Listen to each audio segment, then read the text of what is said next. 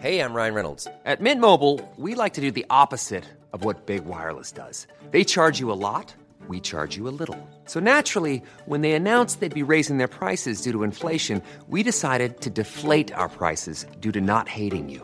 That's right. We're cutting the price of Mint Unlimited from $30 a month to just $15 a month. Give it a try at mintmobile.com slash switch. $45 upfront for three months plus taxes and fees. Promo rate for new customers for limited time. Unlimited more than 40 gigabytes per month. Slows. Full terms at mintmobile.com.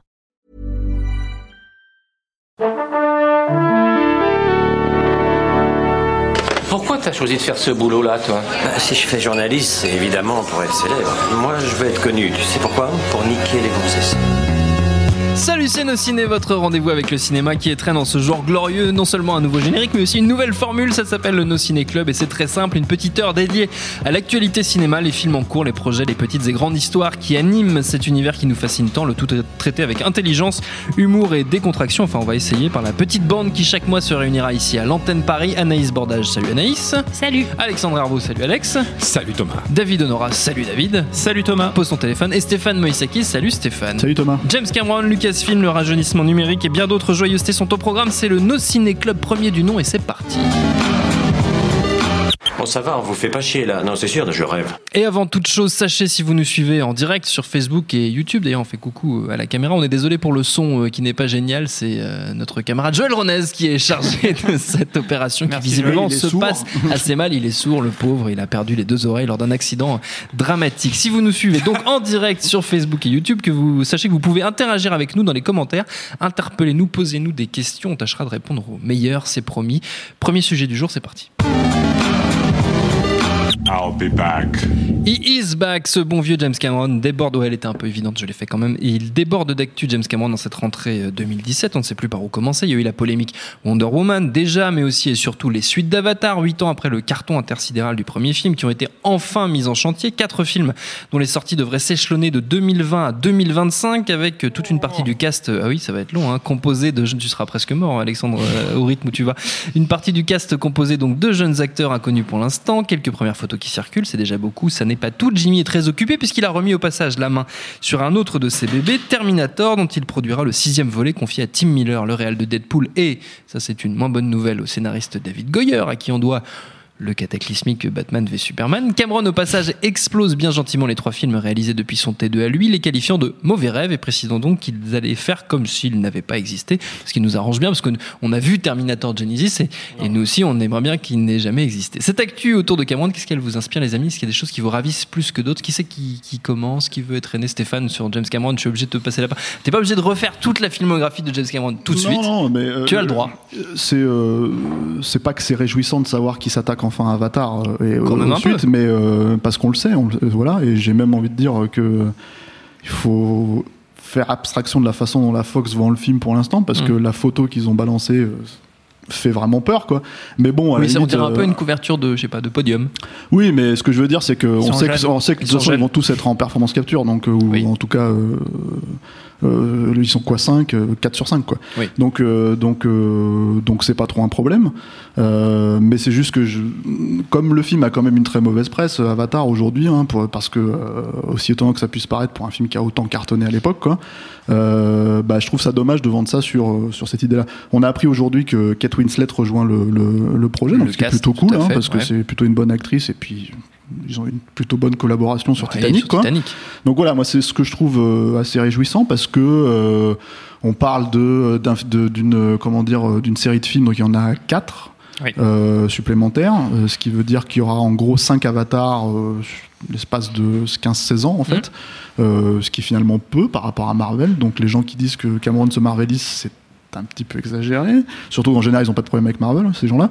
Euh, du coup, bah euh, voilà, et moi je suis très très excité parce que voilà, en fait quand tu regardes la façon dont, euh, Cameron travaille sur ses suites, que ce soit celle des autres en fait, la façon dont il a abordé Aliens euh, après Ridley Scott et la façon dont lui-même en fait il a fait sa propre suite avec Terminator 2 qui est faut se replacer dans le contexte en fait. Un film complètement différent du premier et en même temps une continuité totalement logique bah je pense que euh, voilà il y a, y a comment dire euh, euh, il y a beaucoup d'espoir là-dedans, il y a beaucoup d'espoir sur le papier. Euh, beaucoup de gens ont reproché au premier film son, son, son scénario.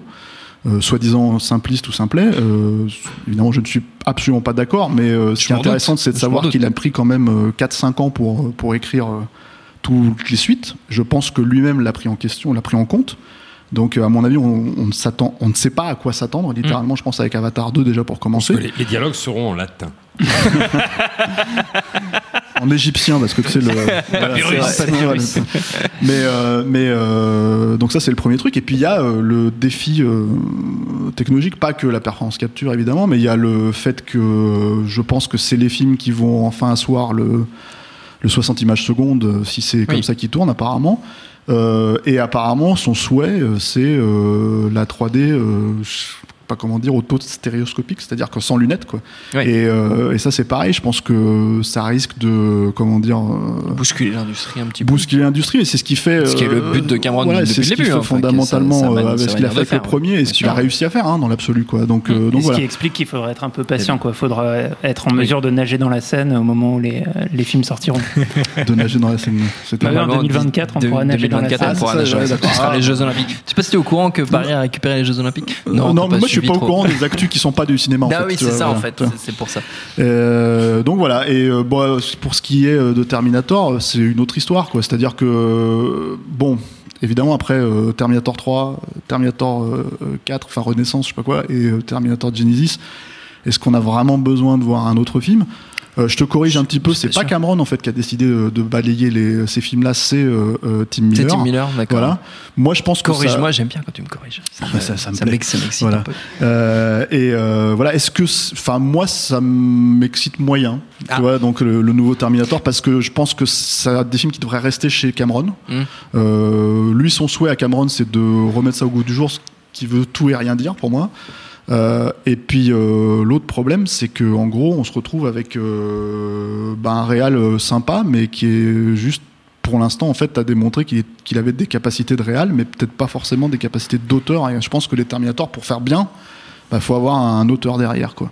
Donc, euh, donc, euh, donc voilà. Moi, je sais pas après ce que ça inspire aux gens. euh. Bah, en tout cas, aux gens qui nous suivent sur le net, ça inspire que 95% des articles professionnels, c'est Sublime Tricaz qui nous dit ça, 95% des articles professionnels, entre guillemets, que j'ai lu sur Avatar, se foutaient ouvertement de la gueule du premier film.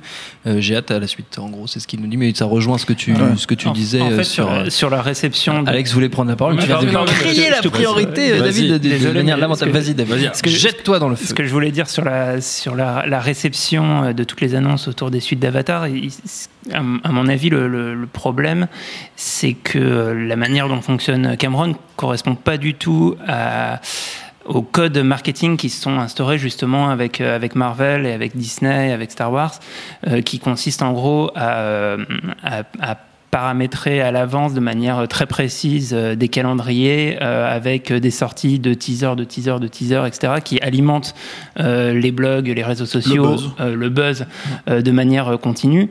Et, euh, et en fait, euh, ben, Cameron sur Avatar est complètement à contre-courant de ça, en fait, en, en faisant des annonces très espacées, parfois très maigres, c'est-à-dire voilà, juste sortir une photo euh, d'un casting euh, euh, des, des, des, des mois et des mois avant, euh, avant le début de la sortie de quelque chose. Euh, bah forcément, c'est reçu par ces, mêmes euh, personnes, ces mêmes médias qui ont l'habitude de, euh, de traiter du préformaté et du, et du, du communiqué de presse et de la vidéo bah, prête à publier avec le petit commentaire de est-ce qu'on a aimé ou pas la bande-annonce? Moi, j'ai l'impression que toute la, comment dire, toute la, la, la sphère médiatique autour du cinéma euh, s'est un peu transformée en, en critique de bande-annonce. quoi. C'est l'idée de... euh, on parle des films presque plus euh, avant qu'ils qu'ils existent et, euh, et on se fait son avis euh, comme ça.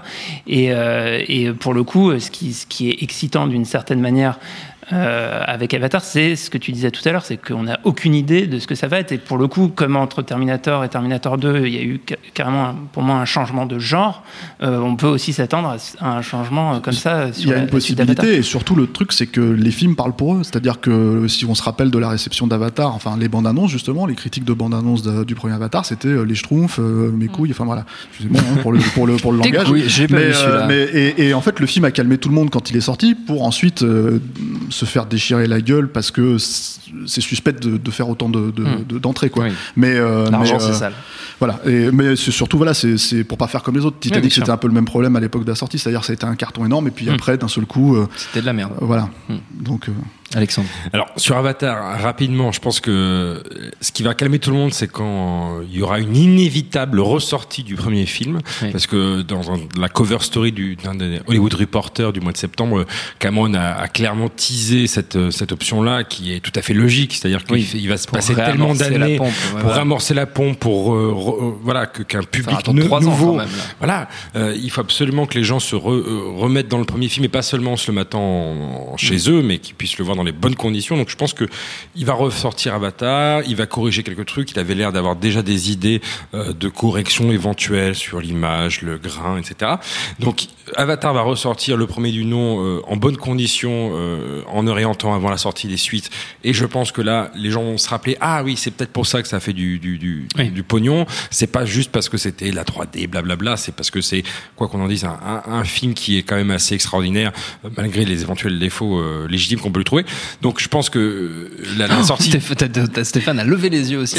J'aurais eu mal à ta place. Oui, mais bon.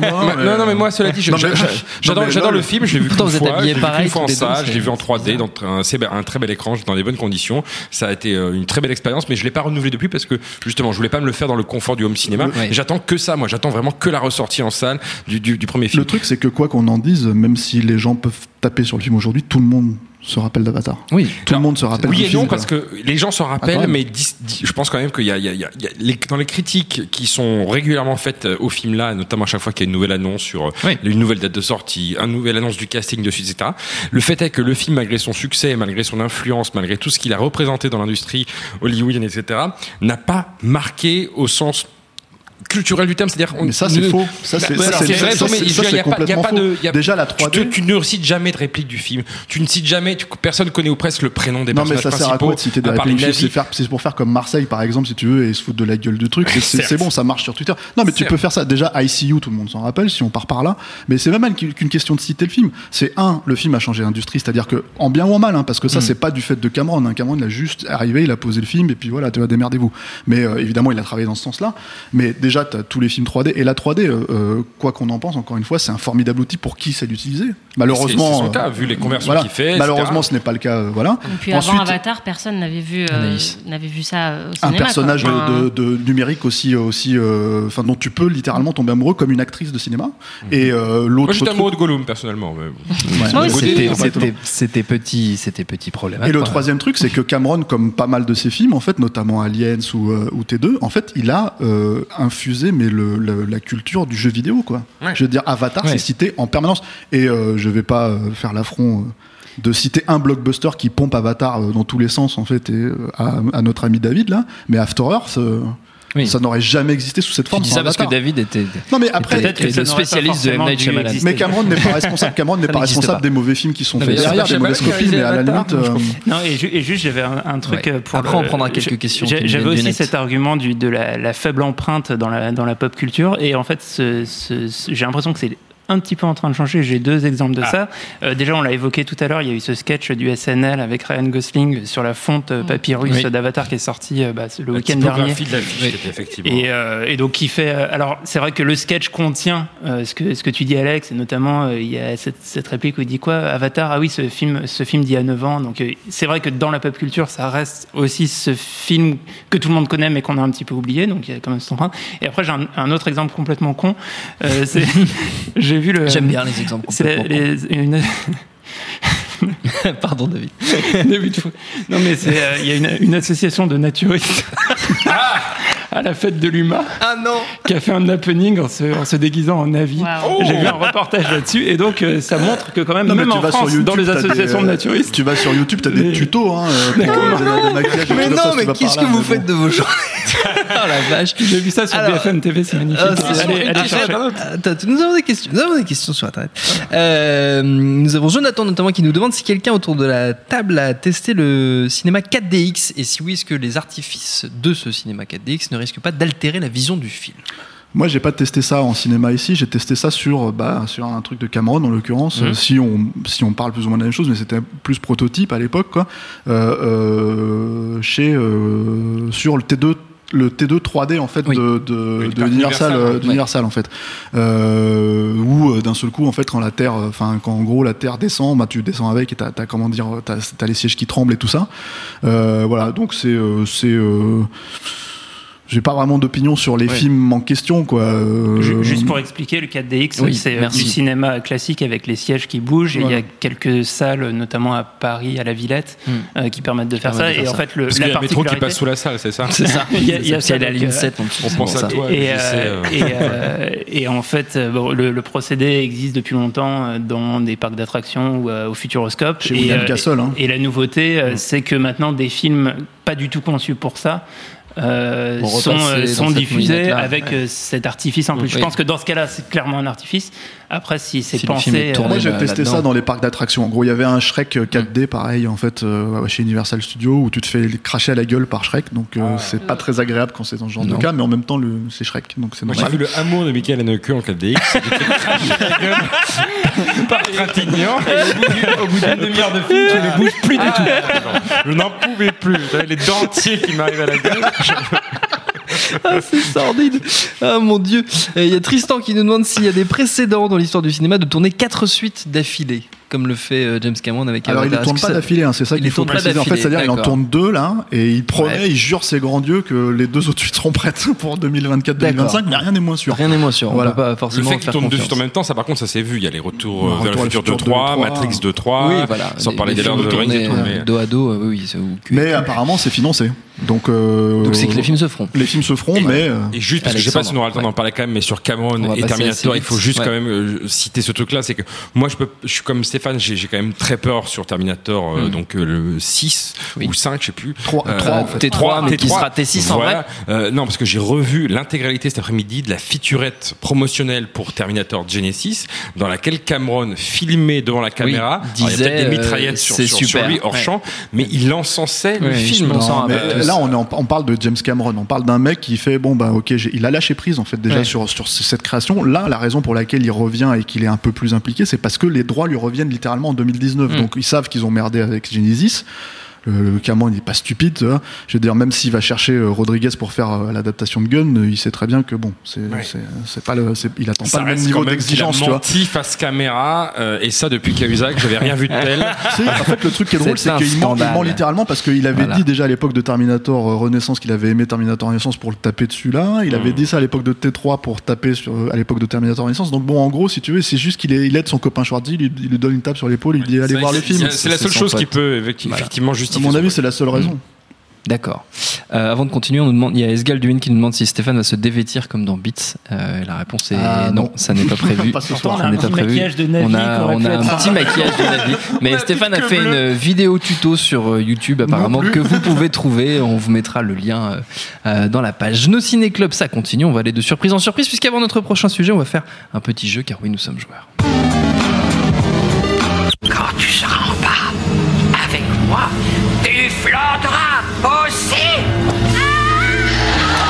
Oui, vous ne rêvez pas, reprenant les codes des meilleurs moments de la télévision, nous allons aussi nous jouer. On va commencer par un petit quiz à destination de nos amis autour de la table. Comme je suis un gros enfoiré, j'ai choisi comme, thème euh, Stephen King. Stephen King et le cinéma. Il y a tout un tas de nouvelles adaptations qui nous arrivent, à commencer par Itza, qui est sorti il y a peu, qui cartonne. Nous en avons causé dans une précédente émission avec Anaïs, euh, ici présente, qui hoche la tête, qui s'en souvient, c'était un souvenir euh, traumatique pour elle. Est-ce que vous connaissez bien les autres adaptations? C'est euh, ce qu'on va voir. Cinq questions vaches, chaque bonne réponse vaut Oh. un point. On va mettre un chrono, euh, Jules, pour faire plus vrai. Ah, c'est bien. Ah, c'est bien. le stress. Première question, en comptant les téléfilms, combien de fois Carrie a-t-il été adapté à l'écran? 3 4. 4. C'est réussi, Putain, Anaïs. oh Bravo. Eh ça, oui, eh oui, eh oui, eh oui. Un point pour Anaïs.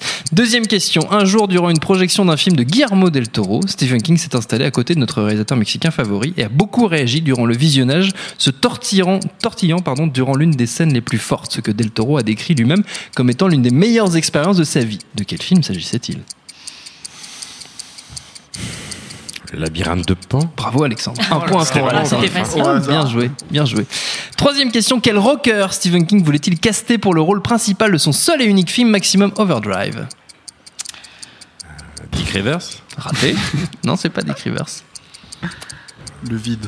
Ah, le vide intersidéral. Bah, c'est pas euh, le pas, mec d'ACDC, là? Non, c'est pas Angus Young, un rocker très connu américain. C'est le rocker américain iconique un peu. Ouais, oui, Bruce. Springsteen. Bruce Springsteen, un point pour Stéphane, bravo. Quatrième question, toujours à propos de Maximum Overdrive. La détestation de King pour Donald Trump est bien connue, mais le film comporte un élément, une personne qui le lie à Donald Trump. Est-ce que vous savez de qui il s'agit et quel est ce lien?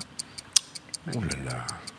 Vous n'avez pas vu Maximum Overdrive, je suis très déçu. Non, ça manque, revu Maximum ça manque à votre culture. Parce que si Avatar a, a disparu des. Euh, Maximum des Overdrive n'est pas resté non plus. Euh, voilà. plus c'est pas Steve Bannon qui joue un pizzaiolo Il n'y a pas Melania Trump non plus, je ne sais même pas si elle était née, la pauvre à l'époque. Ah oui, c'est pas lié à Steve Bannon. Pareil, Steve Bannon, il a fait de la, du cinéma. Euh. Ah, mais c'est pas Steve Bannon. Ah merde. Non, non, non. Vous ne savez pas. Cette question va rester sans réponse. C'est Marla Maples, qui est l'ancienne femme de Donald Trump, qui ah joue dans Maximum Overdrive. Eh il fallait eh savoir. Eh Et cinquième et dernière question. Quel film supposément adapté d'une de ses nouvelles Stephen King a-t-il attaqué en justice pour qu'on enlève son nom après avoir constaté qu'à part une demi-scène, l'histoire n'avait plus rien à Ah, voir avec la série. Ah, C'est le cobaye. Bien Le joué, noir. Stéphane. Bravo, bravo, bravo, bravo, bravo. Ça fait deux points pour Stéphane, un point pour Alexandre, un point pour Anaïs, zéro. Le mec pour David gagné Honora. par défaut, quoi. Ouais, t'as gagné par défaut. Mais t'as gagné parce que tu te rappelles du cobaye. C'est quand même pas mal. Bravo Ouais, à tous. bravo. Bravo. à tous. Fini de jouer. Le meilleure aura- adaptation de Stephen King. Ah, évidemment, il y aura d'autres jeux. hein. Fini de jouer. On continue pour l'instant. Do you know who I am? Do you know who I am? This is not a game of who the fuck are you. For I am Vader. Darth Vader. Lord Vader. I can kill you with a single thought. But you'll still need a tray. Je vois vos mines étonnées que vous n'avez jamais vu de spectacle d'Eddie Izzard qui imite donc très bien euh, Dark Vador, puisqu'on va causer un peu de Star Wars, ça faisait longtemps, et parce que c'est de plus en plus n'importe quoi dans le joyeux petit monde de Lucasfilm où on vire à tour de bras les réalisateurs embauchés pour piloter les nouveaux épisodes et les spin-offs. Après le duo Lord Miller remercié cet été en pleine préparation du film consacré à la jeunesse de Han Solo, c'est Colin Trevorrow chargé de Star Wars épisode 9 qui a été dégagé en septembre, J.J. Abrams reprenant les commandes pour la plus grande joie des amateurs de lens flare. Ça, ça- ce bordel chez Lucasfilm, ça vous inspire quoi, les amis? Anaïs, tu regardais ton téléphone, donc c'est toi, Oui, t'as perdu, c'est toi qui commence. Ah, c'est moche. Euh, non, ça me surprend pas plus que ça en fait. Je pense que de plus en plus avec les énormes franchises euh, comme ça où il y a énormément de pression et en fait le réalisateur est une partie infime de la machine et ne pourra jamais gagner. Et on avait déjà vu Joss Whedon qui avait dit qu'il avait été complètement écrasé euh, par Marvel et qu'il voulait plus Oui, jamais. qui voulait euh, plus jamais, jamais en faire. Voilà, parce que justement il avait Du coup, aucune il est parti liberté chez d'auteur. Warner, donc il est fou. Voilà, c'est ça, c'était un grand risque. Mais, euh, mais du coup, ça me surprend pas plus que ça parce qu'effectivement, euh, bon, bah voilà, ils ont une idée très précise de ce qu'ils veulent. Euh, Pour euh, Lord et Miller, euh, voilà, c'était l'improvisation, euh, c'est pas possible, quoi. C'est il faut lire le script mot pour mot et sinon euh, tu dégages. Et c'est exactement ce qui s'est passé. Quand tu dis les- ils ont une idée très précise, tu parles des réalisateurs en question, pas Non, de Lucasfilm. De la, de la production. De Lucasfilm, ouais. Ah ouais, d'accord. Euh, non, parce que d'accord justement, en fait, bah non, parce qu'on a vraiment l'impression qu'ils savent pas ce qu'ils font et tout le monde le dit. Il y a, il y a une interview d'Empire de, de Ryan Johnson où il dit texto, il y a rien qui est prévu. Vous en avez fait, donné des directions. Du fonctionnement, quoi. Je pense qu'ils ont une idée Oui. très précise de comment tu dois tourner. de euh, comment tu dois réagir à la prod, à ce Ouais, que te- voilà, aux exactement. injonctions de la prod. Quoi. Tu dois pas trop euh, Ouais, faire de pas- vagues. pas trop quoi. ouvrir En fait, ouvrir ta gueule. Désolé de, de remettre une couche, du coup, excusez-moi, mais le, le truc, c'est qu'ils ont mis six mois quand même à se rendre compte que Lord et Miller, ils étaient en train de faire leur Mm, truc d'improvisation pour, pour aller finalement foutre à la poubelle six mois de travail tourné, hein, et Mm. j'imagine même pas ce que ça coûte pour aller chercher Cher. Ron Howard, parce qu'ils ont essayé un peu de feinter, quoi. En fait, ils ont essayé de pas trop montrer qu'ils voulaient faire ça, et euh, du coup, peut-être que ça a mis plus de temps Bon, aussi pour. ouais. euh, Mais en Bon, fait, en bon, fait, on a la lecture, enfin, on, on- on rebondit sur le fait que sur les raisons officielles qui sont euh, des entre guillemets des diver- divergences artistiques.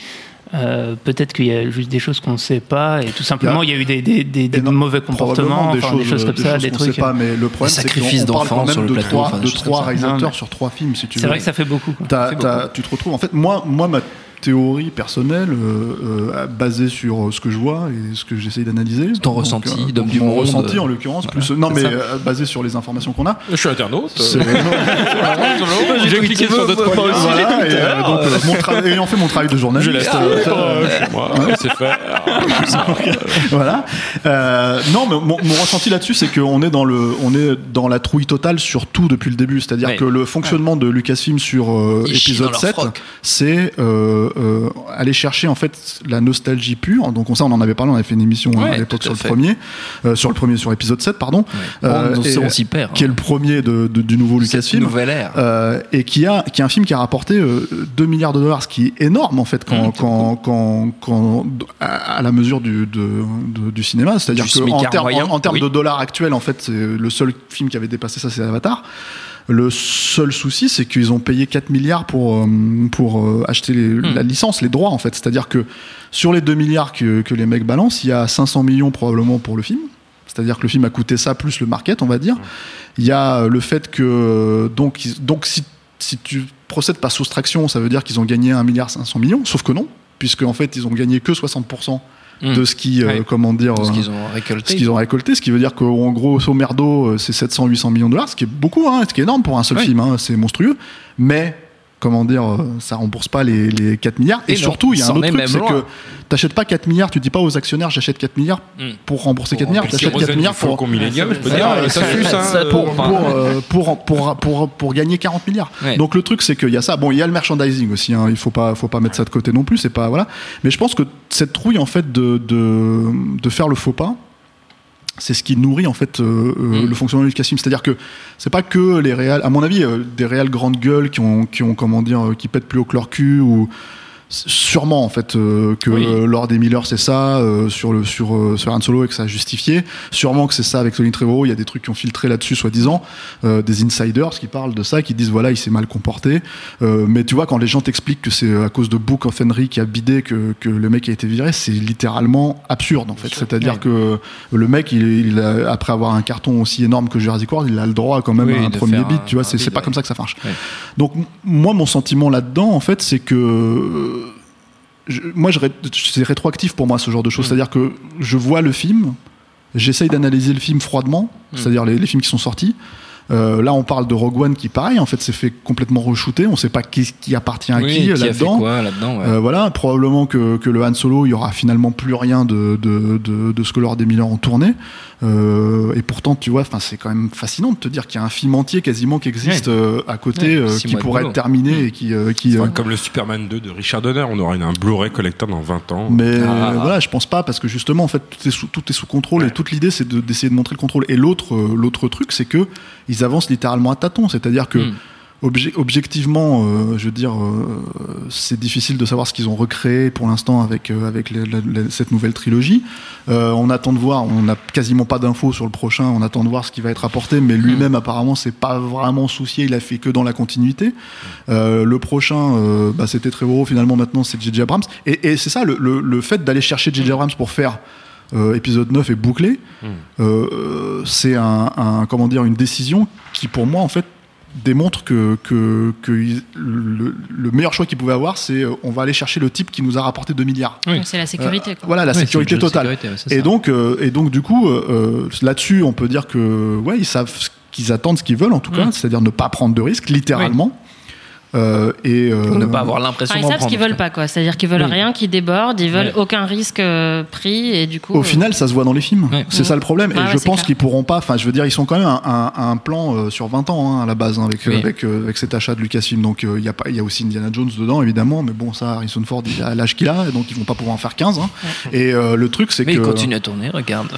Écoute, voilà. Et, mais, euh, mais le problème, c'est que je pense que non seulement ça va se voir, enfin, j'ai du Mm. mal à croire que, que Ryan Johnson puisse imprimer une patte cohérente.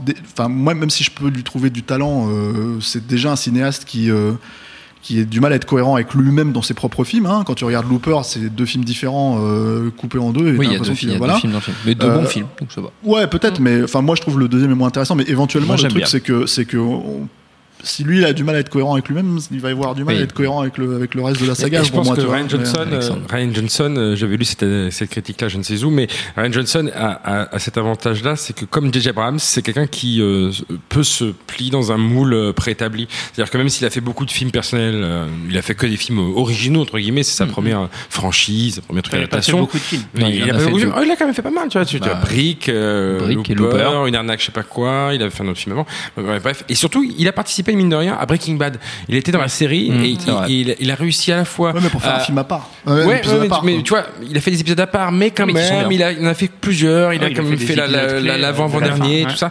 Donc, il arrivait à chaque fois, à, à la fois, ce, ce, ce- c'est- je pense que c'est ce que Kathleen Kennedy de Lucasfilm a recherché chez lui, hein, À se euh, ce niveau-là. C'est à la fois à se fondre dans une continuité, donc respecter un Mm. cahier des charges hyper, lourd, tout en montrant que, ah oui, ça, c'est quand euh, même moi je pense que, que Abrams, si c'est pas c'est pas quelqu'un qui se fond dans le moule, il est le moule. C'est-à-dire qu'il Ah a oui, créé le, il a créé, il a créé le, le plan de travail en fait que bah juste qui a été euh, comment dire validé par le succès du film, tu vois. Et c'est tout ce que les mecs Mm. ont essayé de répliquer, c'est ce qu'ils ont dit. Enfin, c'était quand même leur phrase Mm. euh, quand ils ont annoncé les reshoots de Rogue One. Ils ont dit ça n'a pas la Mm. qualité euh, cinématographique de- d'épisode 7. Mm. Donc euh, je veux dire, bon, euh, excusez-moi de. Mais, mais c'est vrai que c'est des, de- des profils de- différents. C'est-à-dire Oui. que Ryan Johnson a, a plus le, le profil de la petite main, pas du tout grande gueule, qui, qui va Oui, oui, s'insérer dans un écosystème. Et effectivement, le, fait d'avoir participé à une série, c'est pareil. C'est le, c'est c'est un truc où, pour le coup, le réalisateur a pas du tout la, Non, place ça. prépondérante. C'est le showrunner C'est un qui- fonctionnement qui complètement dit- différent. Oui, c'est complètement différent. Et justement, peut-être que ça ressemble plus, comme tu disais, Anaïs, au début, à, à ce, que, ce que Lucasfilm rêve de faire fonctionner. La manière dont Lucasfilm rêve de faire, rêve de faire fonctionner sa ferme à réalisation. Moi, ça me donne l'impression qu'ils essayent de survivre. Oui, tu vois, mais surtout bon. ça. On nous demande, euh, c'est Avalala qui nous demande. Je ne choisis pas les pseudos des gens sur Internet. Eux non plus. Euh, eux non plus. Peut-on sincèrement espérer un Star Wars en dehors de la zone de confort? En gros, tout ce qui tourne autour de la trilogie originale, jeunesse d'Obi-Wan, de Han Solo, pour partir vers l'univers étendu. Est-ce que vous avez des Moi, un- semblant d'espoir là-dessus? M'étonnerait. Spin-off d'Obi-Wan, c'est censé être Stephen Daldry, si je ne m'abuse. Il me semble que c'était lui qui Voilà, était attaché donc, au le projet. réalisateur de Big Elliot. Oui. Donc moi, je fantasme sur une comédie musicale. Ah, voilà, avec Ewan, Greg- McGregor qui reprend euh, son rôle et qui faudrait des claquettes sur Tatooine. Euh, Voilà. Moi, Moi, j'irai voir ce film. J'irai voir, Sur fond de j'irai- tu vois, comme ça. Ouais, non, ça me plaît bien. Ça me plaît bien. Il y a Tom Woodwood aussi qui nous dit Quaron sur l'épisode 9 sera, l'épisode 9 sera vraiment eu de la gueule. Ça, c'est sûr.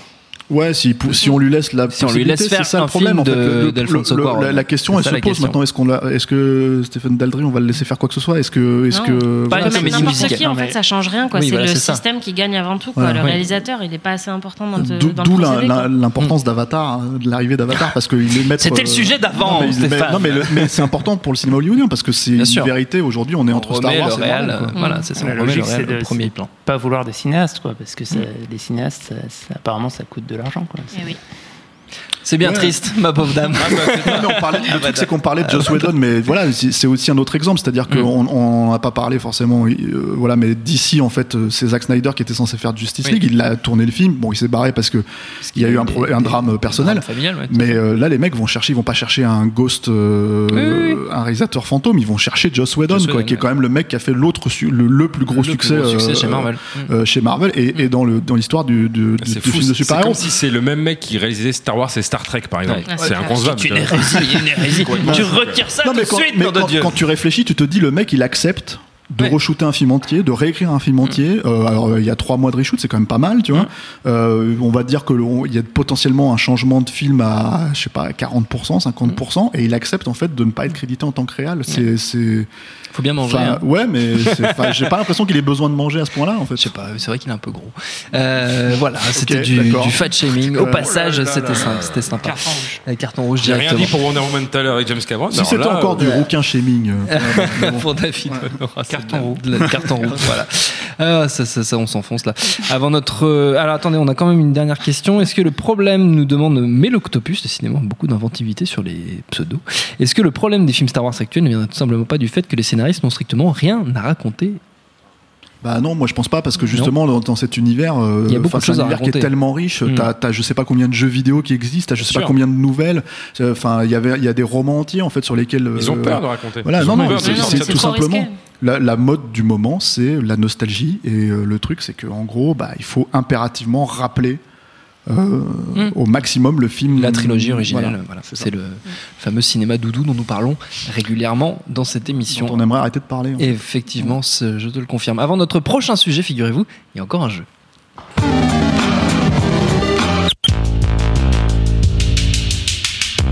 Coup, Alex Servo se barre. Euh, voilà, un jeu musical en plus, consacré à un sacré petit bonhomme, Big John Carpenter, qui sort à la fin du mois un disque, une anthologie de ses musiques de films, car vous le savez, il signe ou co-signe la plupart de ses musiques, il les a réorchestrées. hein. Qu'est-ce que tu dis Je toi sens qu'on va se payer la honte en fait, Mais non, pas du con- tout, à pas confondre du tous les tout, titres. Pas du tout. Si je dis que c'était Asso, j'ai quand même un petit point. Ça c'est à tu, tu as un demi-point David. Du coup tu pars avec un demi-point, c'est gentil. Euh, donc ces musiques, il les a réorchestrées, rejouées. Jules, arrête de soulever des potards comme ça n'importe comment. Il les a réorchestrées, rejouées. Carpenter et la musique, c'est également le sujet d'un documentaire fait par nos camarades de Rokirama dont on parlera dans une prochaine émission qui sera diffusée une première fois sur TCM Cinéma le 6 octobre, ce vendredi donc à 20h45. Ça s'appelle John Carpenter, l'héritage musical. Les bruitages sont assurés par David Ozora, mesdames et messieurs. Bravo. Nous on joue. Euh, c'est facile. Trois extraits de musique culte de Carpenter. Le premier qui trouve le film gagne un point. C'est tout simple. Premier extrait. New York 97. Fuck. Bien. Euh, sinon, bah, c'est Stéphane, du coup. Non, mais, eh, les mecs, vous sortez. faut pas lever la main, faut dire le titre, euh, David. J'ai dit Fog. Qu'est-ce Ouais, que moi mais j'ai ah, vous avez dit Fog. J'ai entendu Fuck. C'est pour ça que je me suis dit Fuck, genre je trouve pas. Non, c'est New York 97. Effectivement. Je vais redire. J'espère que c'est ça. Il n'y a pas The Fog. Deuxième extrait. Bailiff. Non. Oh putain.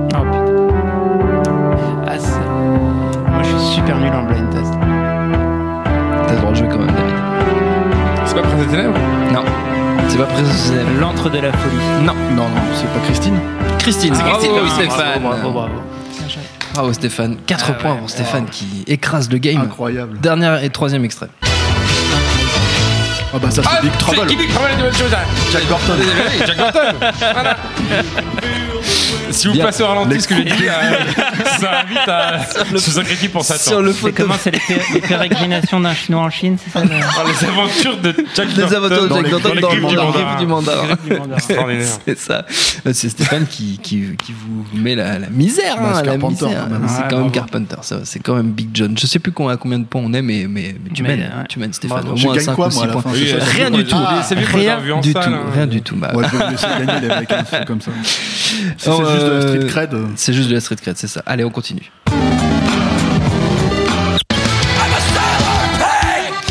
Allez, c'est parti, l'un des projets les plus excitants du moment est entré en production. Oui, The Departed, le jeu est fini. euh, Le jeu est fini, David.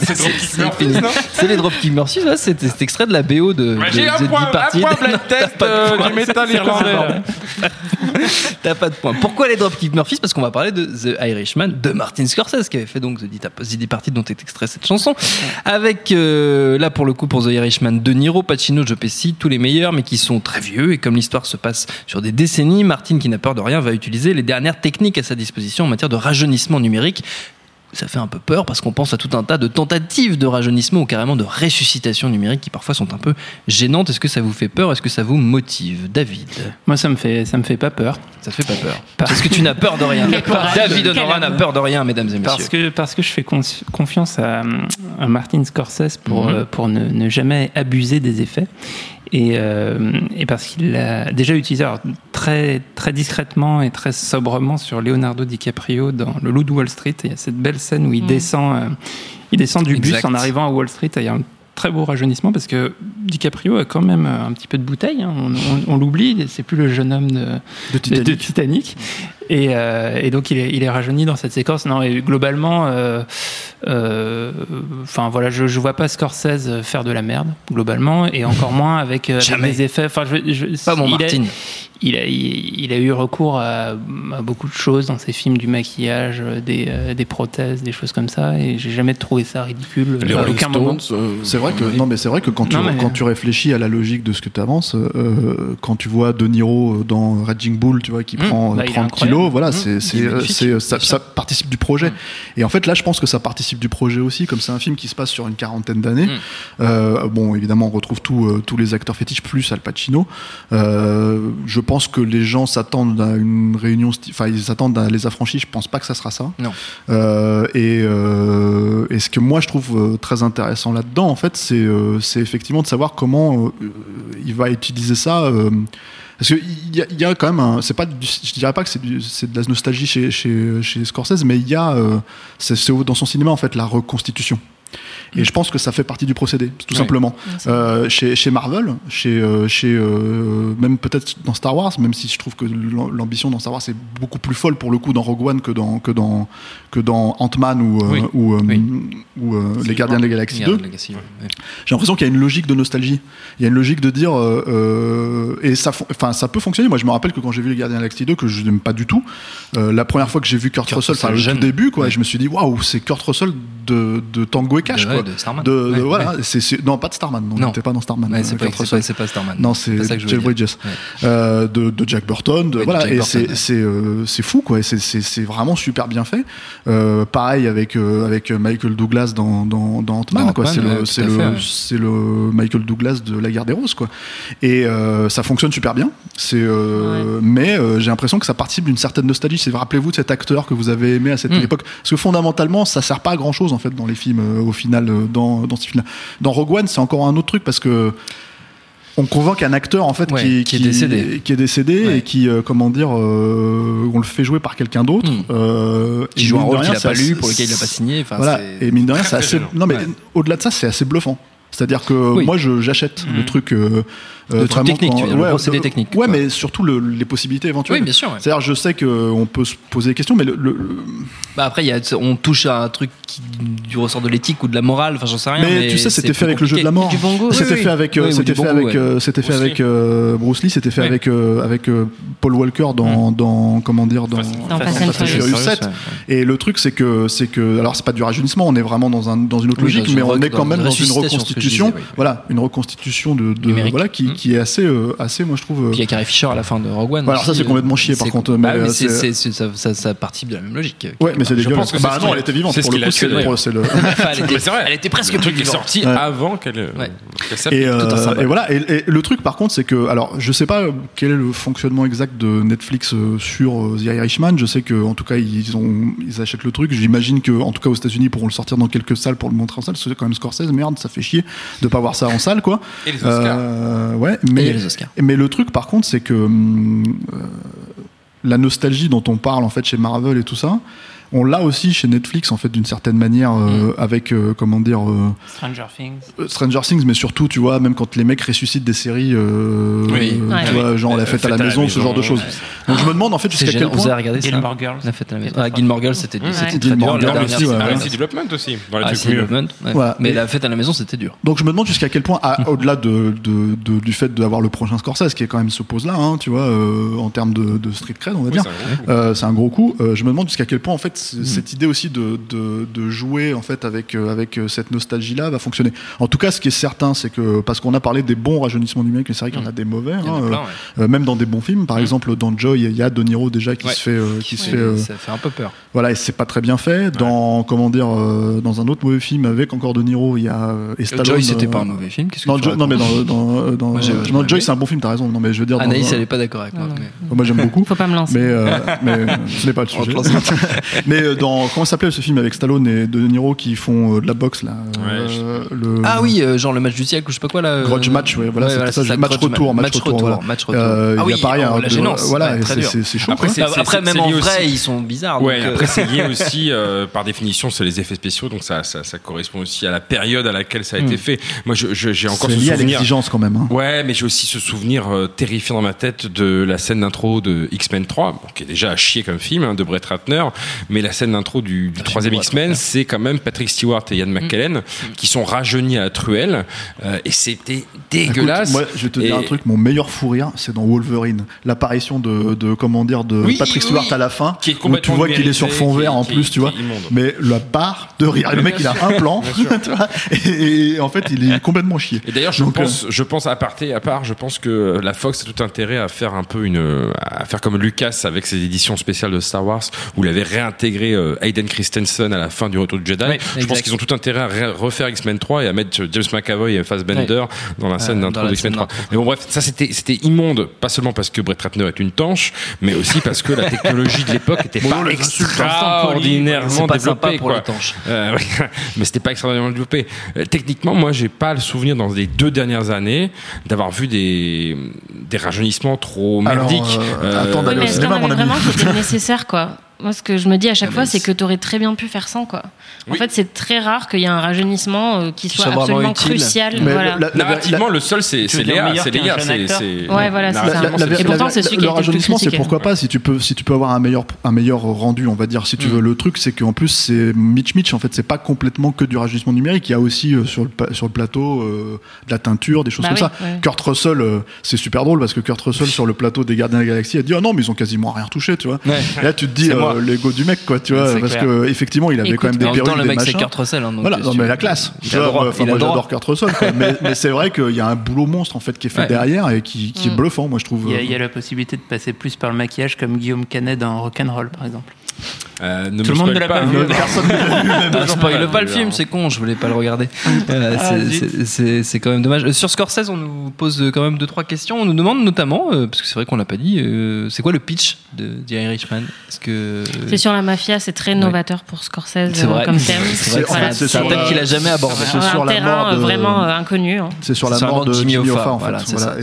c'est parce que euh, il faut savoir que c'est un comment dire un secret de polichinelle quoi. Mais euh, Jimmy Hoffa qui était un syndicaliste euh, dans les années euh, des années 60 ouais c'est ça. Et en fait euh, 60 euh, Bah, les années 50-60, Ouais, c'est ça. a été- en fait, c'était un est- contemporain de Kennedy. Voilà, et, ah ouais, voilà, et qui a disparu en fait si tu veux mystérieusement. ouais, il a disparu, il a été un peu assassiné. Quoi. Voilà, et il y a un espèce de, de- c'est très connu aux États-Unis, en Ouais. c'est- beaucoup moins connu évidemment. C'était le des patron, films- des, a c'était le patron films, des euh, Teamsters, c'était le patron du syndicat des camionneurs. Ceux qui veulent qui s'intéressent éventuellement au sujet, s'ils veulent voir des films dessus, il y a le Hoffa de, de euh, je vais pas dire de bêtises de Danny DeVito. Eh oui, tu crois. Voilà, avec euh, avec euh, Jack Nicholson pour Mm. le coup dans le rôle et pour le coup du maquillage pas numérique. Ouais. Non. Voilà, euh, Des grosses tartines de euh, maquillage. Voilà, et il y a euh, Fist de Norman Jewison avec Stallone. Ah, j'ai fait, euh, un- j'ai fait un film homonyme, mais c'était pas ça du tout. Ah, mais j'étais sûr. J'ai vu la petite lueur dans ses yeux. J'allais pas dire, tu sais, j'allais pas dire Je la sentais venir, mais-.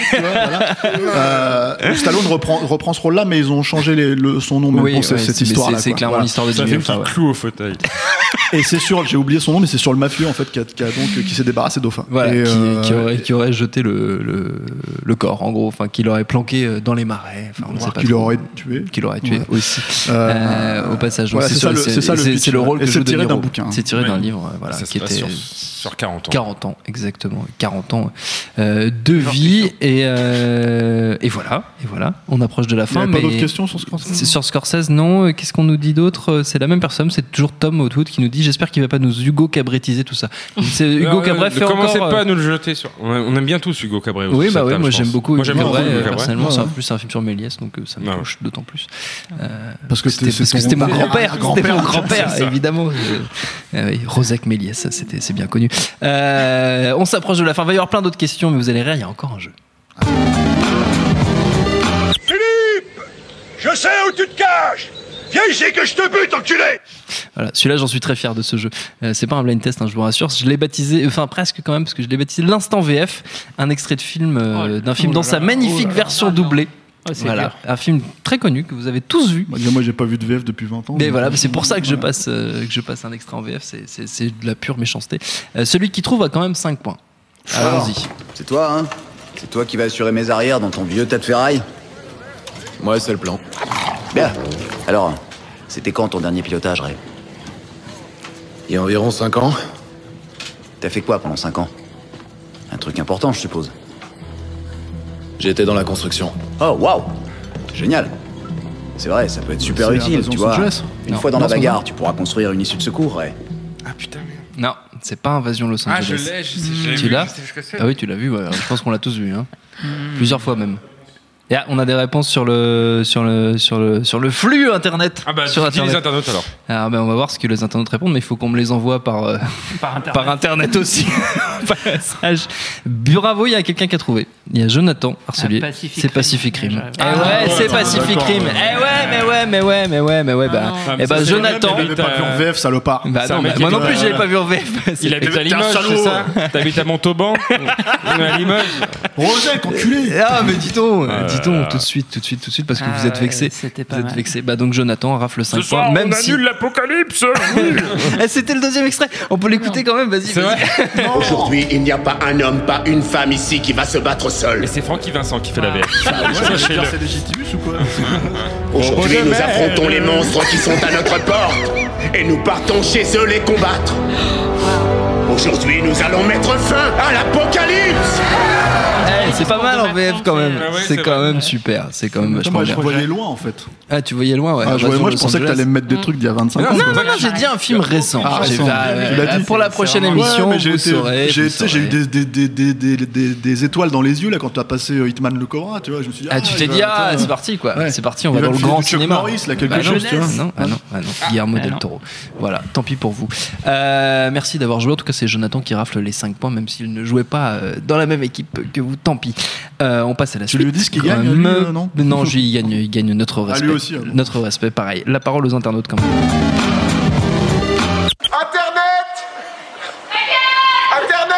Voilà, on déballe vos questions, vous qui nous écoutez, nous regardez en direct, les questions qu'on m'a envoyées gentiment par Internet. Merci Joël Ronès qui est derrière la, la petite console, à la, technique, euh, comme on dit. Euh, nous avons Esgal Duin qui nous demande une question qui me tient à cœur, qui nous écrit plutôt une question qui me tient à cœur. Que pensez-vous de Vigo Mortensen et sa carrière, notamment The Indian Runner qui ressort en Blu-ray ce mois-ci? Ça, sent, le pseudo de l'attaché de presse qui bosse pour l'éditeur. C'est vrai. Ah bah, ça sort, ah ouais, ça, il Eh non, c'est marqué Blu-ray entre parenthèses USA ce mois, donc il était au courant. Parce que personne ne sait ce que c'est The Indian Runner. Bah, si, c'est un film de Sean Penn qui est un très beau bah, film. C'est bien, alors d'accord, mais les attachés de presse savent pas ce que c'est en France. Andy Gomard Tensen, respect. C'est un homme qui inspire le respect. Respect, robustesse. Tout simplement. Euh, mm. Indian Runner. Indian Runner, c'est magnifique. C'est le premier film de Sean Penn. Il l'avait passé dans le car quand on passait, on partait en classe de neige. Quand j'étais en quatrième, c'était une très mauvaise ah. idée. Tu. Ah, moi j'aime beaucoup euh, The Pledge. Euh, mais mm. enfin moi ce que je retiens surtout dans Indian Runner, c'est une très belle histoire et tout mais c'est surtout, il y a un rôle, enfin, c'est pas Viggo Mortensen, hein, euh, c'est même pas David Morse, en fait, c'est Charles Bronson dans le film que je trouve vraiment, mais magistral. C'est vrai. Euh, qui euh, après comment dire des années à avoir cassé du punk tu vois mm. enfin arrive à te tirer les larmes et la démonstration que c'est juste un putain d'acteur quoi que c'était un putain d'acteur et que voilà, moi, à chaque fois qu'on me parle de Charles Bronson, il va avoir les larmes aux yeux, il me manque. moi aussi, c'est mon papa, tu vois. Un, un, Charles un homme, Bronson une et une de on, dira jamais, c'est bien de euh, History of Violence de ah, Cronenberg. Ah, moi, je peux te dire un peu de mal, mais. Je sais que tu vas dire du mal. Mais euh, non. Mais c'est parce que je suis un peu plus vieux que vous. Ouais, c'est parce que tu as 65 ans. Euh, c'est pour ça. Victor nous demande que pensez-vous des adaptations de Stephen King de cette année? La Tour sombre. Ça, bon, ça, Victor, je suis désolé, mais on a fait une émission entière quand même, donc tu pourras l'écouter. mais bon, La Tour sombre, on va dire, à Jessie qui arrive sur Netflix, effectivement effectivement euh, ces temps-ci. Est-ce que vous pensez qu'à l'heure des franchises à gogo, il y aura un Stephen King Universe, en gros? J'ai pas encore vu Jesse, euh, qui s'appelle Gerald's Game en Oui, c'est Gerald's Game, c'est le nom de la nouvelle. La nouvelle c'est ça, qui a l'air d'être euh, assez chouette. En même temps, c'est pas La nouvelle est chouette. Euh, ouais. Mais je pense que Stephen King, de toute façon, le problème, c'est que, comme on l'a dit lui-même, il est content que d'une adaptation sur deux de, des films qui sont faits à partir de ces nouvelles. Et mm. quand il n'est pas content, on a déjà parlé ici. Généralement, il... c'est pas la bonne souvent, euh, c'est pas la bonne. Souvent, il choisit de refaire et c'est encore pire. Euh, donc voilà. Il fait faire par Mick Garris. C'est pas une bonne idée. Il y avait aussi, mais, c'était l'année dernière, la série avec James Franco euh, que j'ai euh, pas vu. Oui, il y avait 22 11, 63, qui était assez réussie, une série sur, pour Hulu, qui était, qui était pas mal. C'est un de ses meilleurs par Abrams, récents. On a parlé tout à l'heure. Tout à fait. Il y a la série The Mist sur Netflix qui est une catastrophe. Alors que le film, le film fait Godard est vraiment soir, excellent. excellent. ça passe. Hein. Oh, tout de suite, ouais. non, c'est vrai que bah, après Anaïs est une grande fan de Dreamcatcher, donc après bon, ça voilà, c'est vrai. Déjà, vois, chacun son truc C'est une erreur de jeunesse. voilà, exactement. Non, c'est parce qu'il y a quelqu'un qui fait caca un monstre à un moment. Ouais, voilà, c'est une bonne idée. Hein. C'est quand même une bonne idée. Dans le bouquin, c'est sympa. Donc le C'est Fucking Universe, non, vous n'y croyez pas trop. Non, mais en fait, il y en a euh, déjà un. C'est juste qu'il n'est pas, il est pas comme on l'entend avec euh, le Marvel Universe, mais hmm. enfin, il y en a déjà un parce qu'en fait, tous ces, enfin, beaucoup de ces livres sont déjà liés et beaucoup des œuvres euh, d'adaptation sont aussi liées euh, il y a mm. plein de petits euh, Easter eggs, de petites références de l'un à l'autre. Donc Notamment déjà dans un la tour qui est lié à tous ces bouquins. Voilà, c'est ça. C'est juste que est, tout est un peu plus déconnecté parce que mm. tout n'est pas géré par les mêmes personnes, mais l'univers existe Puis en déjà. J'ai quand même l'impression qu'ils sont en train un peu de lâcher ce genre de logique. En fait, là, par exemple, on parlait de DC, mais DC sont en train de lâcher le DC-verse pour faire leur ouais, propre film à eux. Tu vois, je pense que la momie, tout ça, Universal, ils, ont déjà lâché avec la, sortie du film. Bah, c'est-à-dire qu'ils ont vu le film et ils se ah, sont dit bon, bah, c'est peut-être une bonne idée pour certains trucs, mais pas pour mm. nous. Quoi. Donc je ne je sais pas, mais je sais pas s'ils feront ça. Peut-être que les, modes des univers vont disparaître. Euh, moi, j'ai même pas vu euh, ça encore, donc euh, voilà. Ah, ah. Bah, moi, je suis un vieux schnock, tu vois. Donc Mais le truc, sais. c'est que j'ai pas envie d'aller voir avec tous les jeunes qui rigolent, rigolent et ricanent. Bah, tu salle, vas à je 9h. Mm. Ils seront là, ils sont partout. Ils sont partout. Ils sont. Ils sont sur les réseaux sociaux. Ah, pardon. Il y a Zibou qui nous demande si vous avez vu le teaser de Détective D3 et si vous avez des infos sur la méthode de tournage, si c'est du HFR de la 3D, etc. etc. Il y a ah, ouais, des, donc, des techniques 3 donc je suppose de Tsuyark. Euh, J'étais en vacances. T'étais ouais. en vacances. Non, super. En fait, Toi aussi, t'étais en vacances, mais t'étais en vacances là-bas, donc t'as pas d'excuses, David Non, ah, non j'étais à Hong Kong. Ouais, enfin, t'étais pas loin. J'ai pas vu, j'ai pas vu. Non, non. Bon, personne n'a vu. Déçu. Comment non. s'appelle J'étais en vacances aussi. C'était en vacances Comment aussi. il s'appelle C'est euh, qui nous demandait ça? On m'a supprimé la question entre temps. C'était Zizibou, je crois, un truc non, comme ça. Non, c'était euh, Zora, Zora, quelque chose. Zibou, Zibou. Bah, Zibou, tu peux donner 5 points euh, à lui aussi. Zibou a donc 5 points parce que nous n'avons pas pour la prochaine fois. C'est ça. Oh nous n'avons pas la. Le podcast dérape, on renverse des bières. Horatio, euh, Horatio Kane, même tant qu'à faire, parce que tant qu'on est dans la team roue hein, David. Euh, que pensez-vous du prochain Halloween réalisé par David Gordon Green? Ah Alors, moi, euh, on a tous, on a tous, moi, je moi, pense, halluciné devant l'annonce du casting euh, de Jamie Lee Curtis qui, revient. qui revient. Du coup, on ne sait absolument pas ce qu'ils Alors vont qu'elle nous est morte plusieurs Bah, fois. Est-ce qu'ils vont nous faire le coup à la Terminator, enfin à la Cameron tout à l'heure, quand- dont on parlait de effacer les Et en suites, fait, non, etc. ça n'existait pas. Euh, on se souvient tous du, du extrêmement gênant Halloween. euh, euh, c'était pas même pas Résurrection. 27, C'était pas. Résurrection, c'était 12, quoi Il y a Euh, H20 et Résurrection. C'est les deux dans lesquels elle est Résurrection, dedans. Résurrection avec Buster après Rhymes, les deux le. Ah rappeur qui jouait Buster dedans, et, qui se, la scène d'introduction était le meurtre de Laurie Strode. hein. C'était euh, Ouais. Jamie Lee Curtis qui mourait. C'est une purge innommable, mais assez drôle finalement euh, bourrée. Euh, et donc je sais pas comment, la- je sais pas comment la timeline hein, va se sans- passer, tout ça. Après, j'ai énormément de respect pour Green et pour son comparse du coup euh, Danny McBride. Euh, Je pense qu'ils vont nous la jouer un peu à la, voilà, ils vont effacer les suites. Ils vont sans doute faire une suite directe de Halloween 1. Et euh, moi, je suis assez confiant, même si euh, tout le monde chie dessus, mais j'ai une tendresse euh, euh, infinie pour les deux suites euh, remake de Rob Zombie, qui euh, sont. Le, le- moi, moi, je suis pas un grand fan, mais par contre, je dois reconnaître que Halloween 2 de Rob Zombie, c'est juste un des films les plus what the fuck que j'ai pu voir ces, Ah oui. ces dix dernières années, ce qui change vachement avec ce qui se fait actuellement, du coup. Mais bon, c'est c'est mauvais, hein, mais c'est c'est autre. Donc, C'est euh, mauvais, mais sympa. Non, moi, euh, je- non, moi je sais pas, ouais, je, je pense qu'Halloween il y en a un, donc euh, il faut s'arrêter là, quoi. Et, euh, On peut prendre une dernière question quand même. Je demande à Joël. Oui. Oh, Répondez plus rapidement, on nous dit euh, en, en régie. Oui, euh, oui, la oui, régie oui, oui. crie En- en en, rafale. en nous disant qu'il faut faire des réponses en rafale de malade. Euh, ok, très bien. Euh, Zibou, encore lui, qui nous Ah, demande un avis de l'équipe sur ce que fait Neil Blomkamp avec Haute Studio. Alexandre est parti. Du coup, Alexandre a démissionné. Je suis désolé. On a perdu Alexandre. du Sud, rapidement, c'est euh, très- c'est trigger warning pour lui. C'est part pareil, je dois avouer que j'ai pas regardé moi. J'ai juste vu les bandes annonces qui sont euh, qui sont chouettes parce que moi j'aime beaucoup cet univers-là, mais j'ai pas Mm. eu le temps de me poser et en fait euh, de regarder tout ça quoi. Je, en plus, il, il a quand même des tentatives. Je sais qu'il bosse avec euh, comment dire, euh, je sais plus quel moteur de jeu en fait pour pour raconter une histoire dedans avec en utilisant ce, ce truc-là. Donc c'est moi, enfin c'est de l'expérimentation, donc ça m'intéresse. Euh, je suis assez client de son cinéma. Mais c'est vrai que j'ai honte de dire que je me suis pas encore posé pour, euh, pour regarder euh, tout ça. Quoi. Ok, bah donc on- de toute façon Neil Blomkamp on, est, on valide hein, quand même. On valide, on valide, quand même assez- complètement. assez, On lui généralement. fait confiance. On lui fait confiance. Tristan nous demande un film français que vous attendez pour ces prochains mois. Rock'n'Roll 2 Aucun. Bah, il y a aucun. quand même aussi il y a le Albert Dupontel. Ah, il y a le Albert Dupontel, sort, euh, évidemment. sort Au la fin revoir là-haut. Je l'ai pas Au encore revoir vu, mais J'ai bien envie de voir ça. Ah non. Anaïs, tu n'attends pas Albert Non, Dupontel bah, enfin, je sais pas, le livre m'a un peu saoulé et du coup, le, Ouais, mais c'est film. Dupontel. Ouais, C'est mais. Dupontel. Moi, Ah, j'ai mais j'ai un peu peur. J'ai pas lu le livre, mais ça a l'air quand même assez ambitieux. L'affiche est très belle. Mais euh, Ouais, voilà, c'est à peu près Les euh, bandes tout ce que je peux cool. dire Non, mais franchement, c'est- moi je. Non, après, oui, oui, effectivement, oui, peut-être que ça va être sympa. On verra. Il y a un film français, donc euh, ouais. Ouais, bah Euh, voilà. Il y en a peut-être sûrement David, un autre, non, pas de, pas de film Écoutez, français. j'ai vu Coexister récemment, si vous voulez qu'on en parle. Ça. pas forcément. Pas forcément, comment te dire Pas forcément. David, non, pas de film français. Non, il n'y a rien qui me vient. J'ai- 2 J'ai aussi, j'ai donc vu, euh, j'ai vu ce matin le film de Toledano et Nakash que je trouve euh, bien. Enfin, je veux dire, c'est un bon feel-good movie de droite.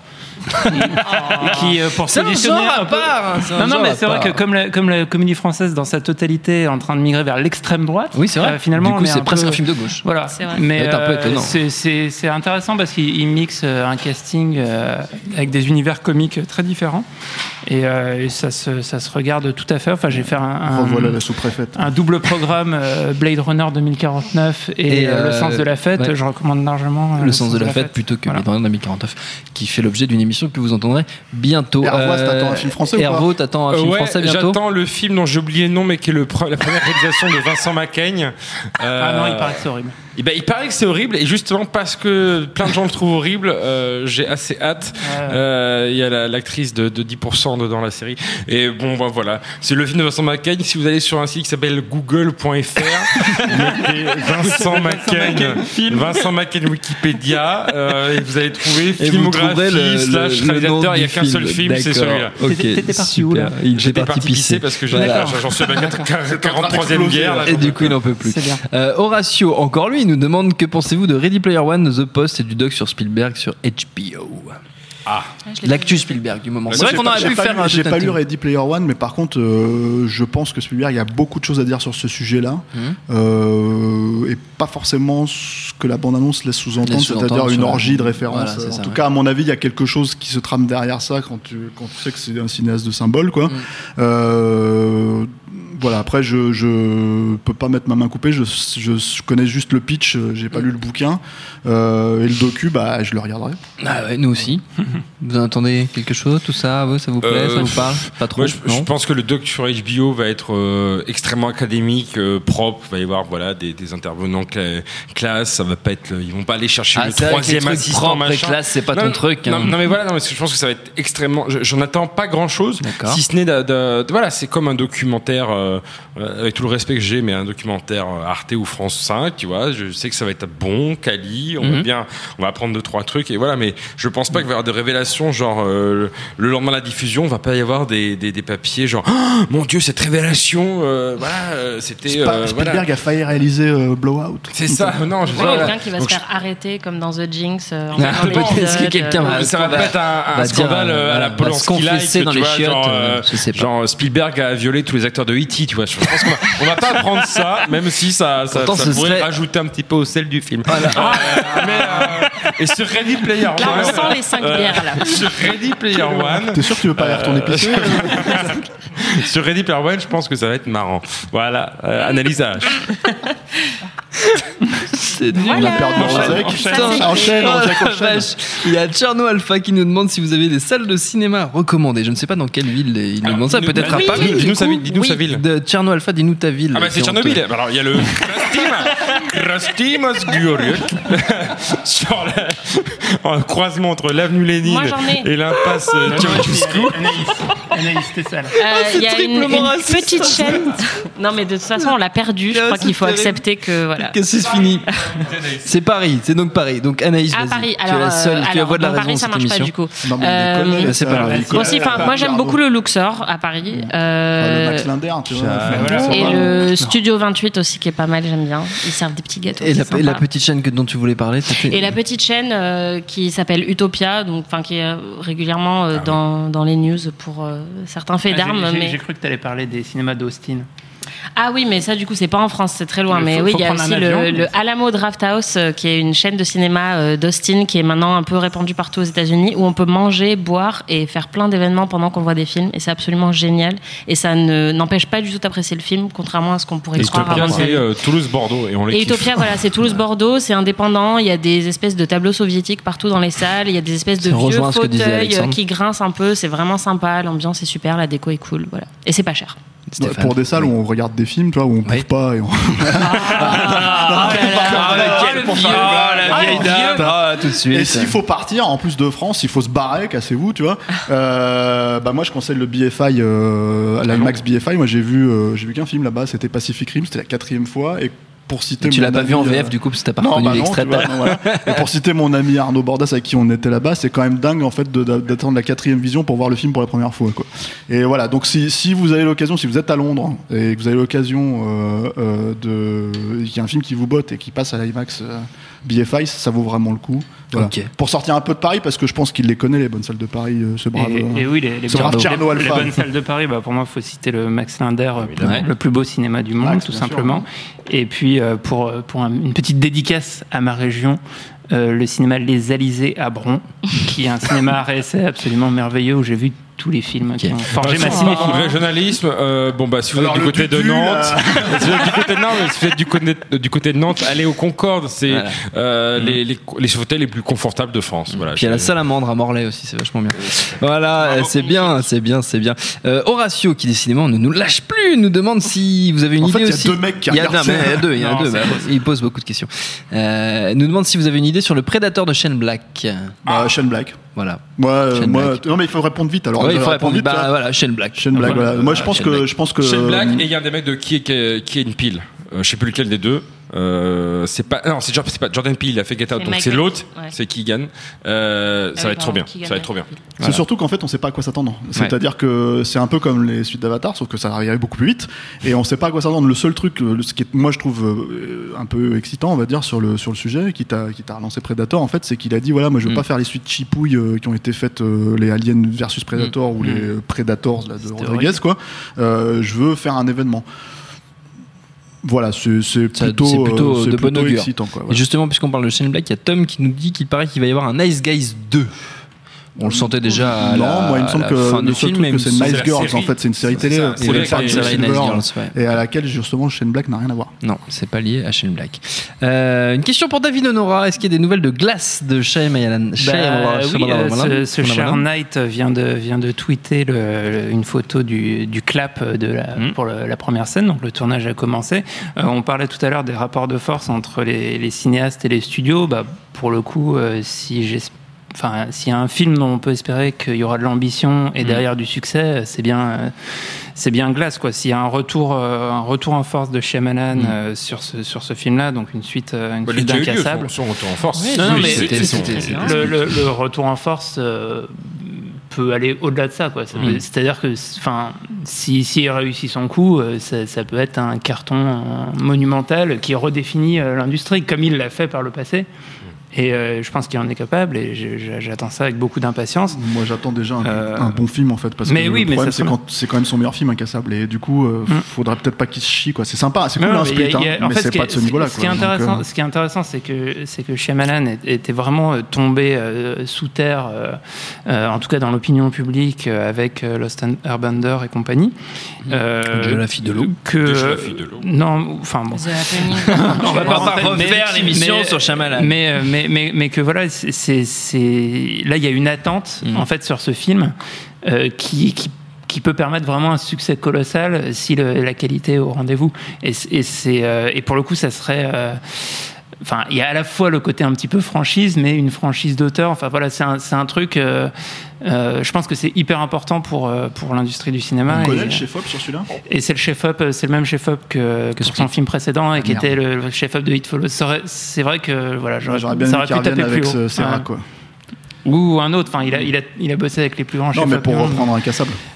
On va reprendre deux petites dernières questions. On va essayer d'y répondre rapidement. Euh, on a les chroniques du Capitaine Crochet, oui, qui nous demandent si vous devez choisir. Non, d'accord. Bon, si vous devez choisir un film de boxe, bah oui, mais non, mais rapidement, ça veut pas dire n'importe quoi. Si Ah. vous devez choisir un film de boxe, Stéphane, écoute-moi. Ouais, moi j'ai envie de dire Non, Rocky il, mais il nous, on Ah, nous propose un choix. On Ah. propose un choix. Vous choisissez Creed ou Sou- Southpaw J'ai pas vu Southpaw. Ah, c'est le truc écrit par Kurt Sutter, D'accord. euh, le créateur de Sons of Anarchy, euh, que je n'ai pas vu, donc moi du coup je choisis personne Creed. hein. vu. Ouais, pareil.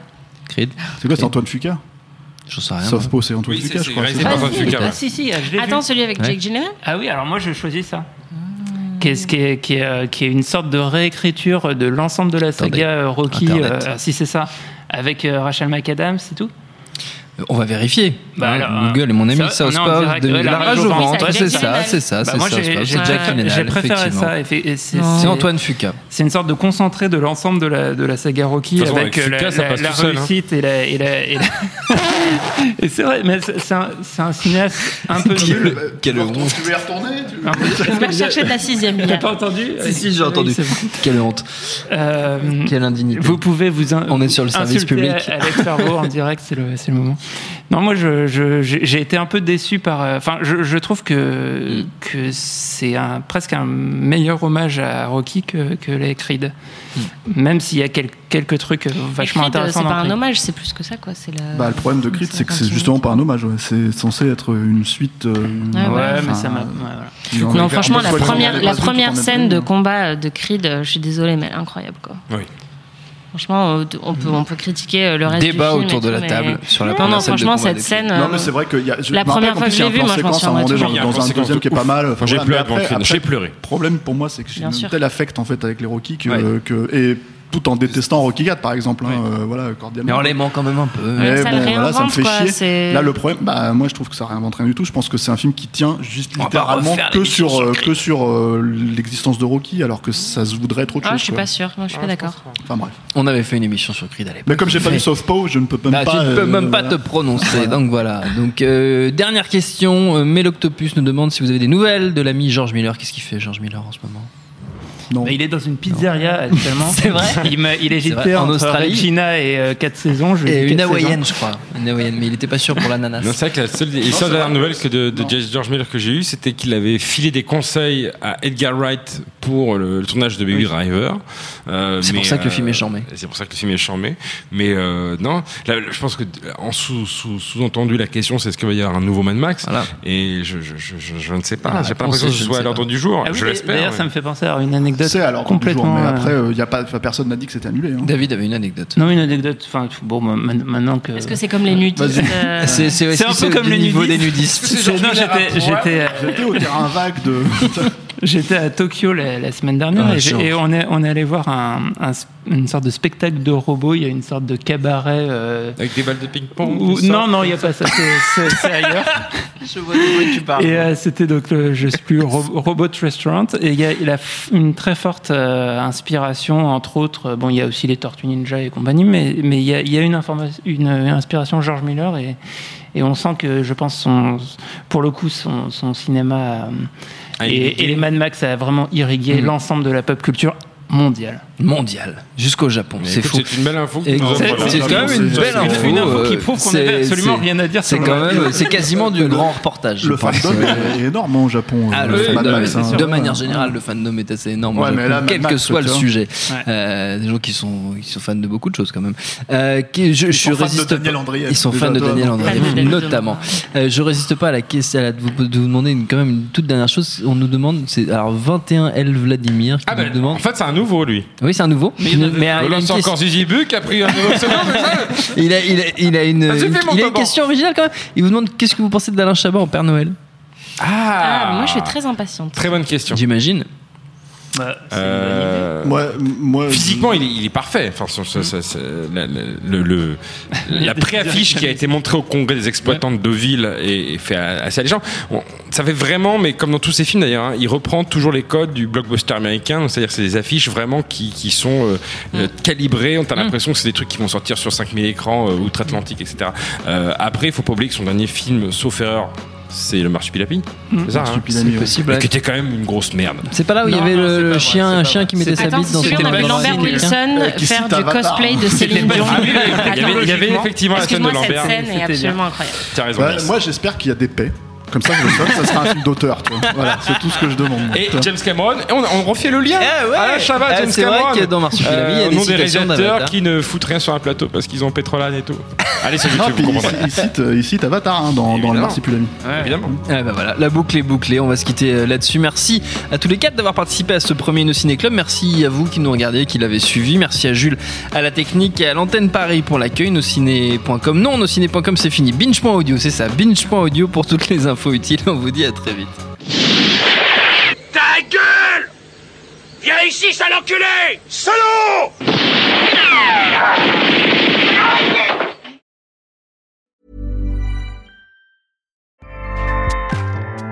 ACAST powers the world's best podcasts. Here's a show that we recommend.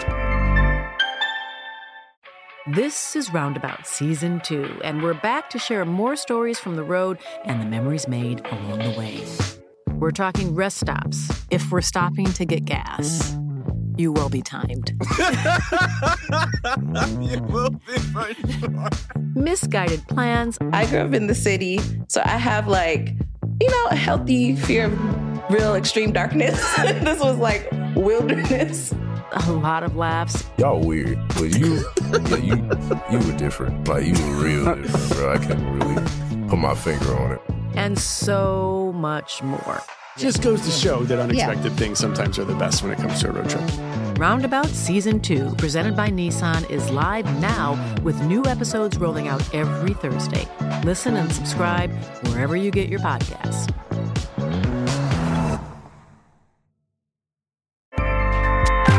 ACAST helps creators launch, grow, and monetize their podcasts everywhere. ACAST.com.